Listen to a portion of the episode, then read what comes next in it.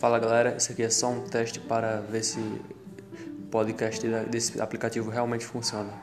Teste, teste, teste.